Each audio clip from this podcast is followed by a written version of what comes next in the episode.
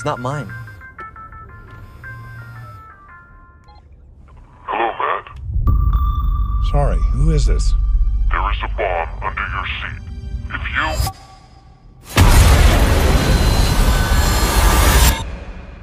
Do I have your attention? Did I do something to you? You sound so guilty. What do you want? Drive to this location. Honey, something's happened. There's a man who has put a bomb in the car. Há 20 ou 30 anos ninguém iria imaginar o futuro do cinema, aquilo que é atualmente o panorama eh, cinematográfico mundial. Se calhar mais americano, mas nós consumimos de facto muita cinematografia dessas latitudes. Uma das eh, mais bizarras reviravoltas deste cinema é que, por volta de 2010, apareceu esta tendência de colocar atores já na reforma ou na pré-reforma e fazer deles imbatíveis máquinas de matar, improváveis anciãos que de repente, motivados por um gatilho de qualquer coisa que os irritou, começam a matar desenfreadamente de uma maneira perfeitamente impossível de deter, digamos que parecem que estão a jogar Doom em God Mode. E a tendência, nem sei quem é que a começou, mas lembro-me, por exemplo, do John Wicks, lembro-me também de Denzel Washington e os seus Equalizers, e um clássico desta área é o Liam Neeson e os Takens. Começou então a fazer um conjunto de filmes com os Takens em que ele era um velhinho, acabado, já na vida dele não havia nada a não ser eh, os prazeres da pesca e jogar petanca com os seus colegas no centro de dia, quando de repente ele é chamado para uma missão, no caso do Taken, a sua filha é raptada e lá tem ele que pegar numa pistola e percebe-se que este homem é uma imparável máquina de matar, é uma espécie de Robocop. Mais do que este mistério todo de como é que isto terá acontecido, é que de repente aparece também aqui um realizador com Liam Neeson, que é um tal de Jean Coulet Serra, que nós até já falámos dele nas Nogas do Mandarim, uma vez durante um episódio percebemos e constatamos que este senhor está atrás de tudo, este Jean Collet Serra, que entretanto até já passou para a primeira divisão da Disney e já está a realizar filmes para a Disney e já se deixou disto. Mas de facto, tanto Liam Neeson como este Jean Collet Serra tiveram este trampolim eh, para catapultar a sua carreira. Enquanto Liam Neeson foi para recatapultar, Jean Collet Serra foi para, sei lá, começar então a ser um dos grandes. Isto cheira-me muita cunha, mas eu não faço ideia como é que funciona uh, este tipo de empregos, nem, nem percebo como é que se poderá colocar uma cunha a algo que possa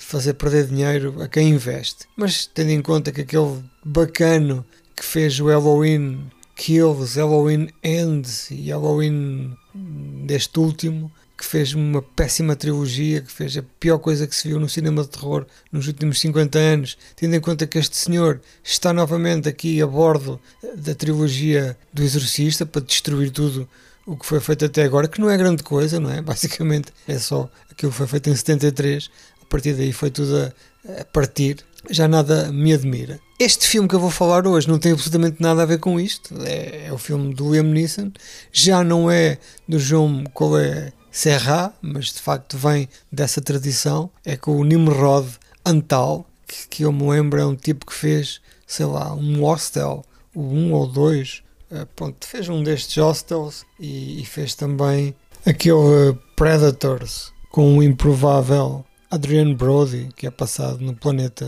dos Predators, que também tão rápido veio como se foi. Mas neste filme, mais uma vez, o nosso grande herói na pré-reforma, ou neste caso, se calhar até na reforma, eh, vê-se a mãos numa situação que é comum, ele é um pai de família, uma pessoa banal, uma pessoa sem grandes características, vê-se de repente a mãos com uma intriga internacional. Neste caso, ele está dentro do carro, não se pode levantar do carro, porque senão explode. Quem está com ele no carro, que é um filho, que acidentalmente entra eh, no carro, uma coisa que não era esperada até pelo próprio vilão, e de repente este ancião tem que andar pela cidade sentado, para resolver um crime onde se vão desenrolando as mais violentas explosões e atos criminosos de que ele é sempre acusado. Este filme não é nada memorável, é na verdade um filme péssimo. Eu só falei nele para que me digam que não sou maluco e que esta tendência dos filmes dos anciãos, dos anciões, anciães, está aí para ficar. E eu não percebo muito bem a razão da existência desta tendência, a não ser, claro, que seja para velhos como eu, não é? Ou pessoas mais velhas que eu, que querem continuar a ver os seus ídolos dos filmes dos anos 70 e 80 a representar papéis como se fossem ainda jovens. Que às vezes é complicado e, e vê-se, por exemplo, eu vou dar até aqui exemplos. Se calhar este episódio é mais um episódio da terceira idade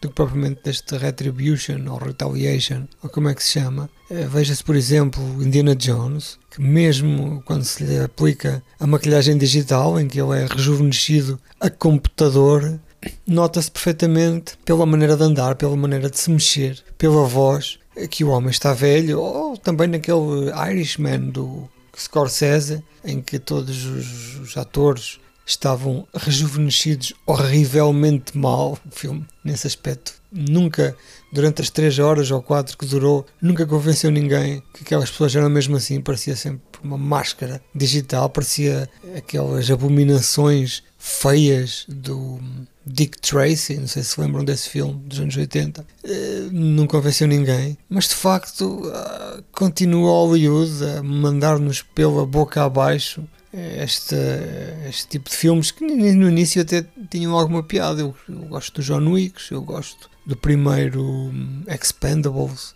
O primeiro Taken também não é mau. É, o Nobody, aquele filme também há um tempo atrás que apareceu que um chefe de família eh, vê-se forçado e de repente percebe-se que aquele homem é o ativo mais mortífero dos serviços secretos da história da humanidade. Eh, o primeiro Equalizer também tem, passa bem, mas a partir daí começou-se a insistir muito eh, nesta vertente da terceira idade a matar malta nova, que se torna perfeitamente irreal, não é? Porque continua a haver jovens assassinos que lidariam facilmente com os mais velhos. He is still out there. If you can find him, I will. I'm in control here. No, you're not. You hurt my daughter, son of a bitch. I will kill you. What's it gonna be?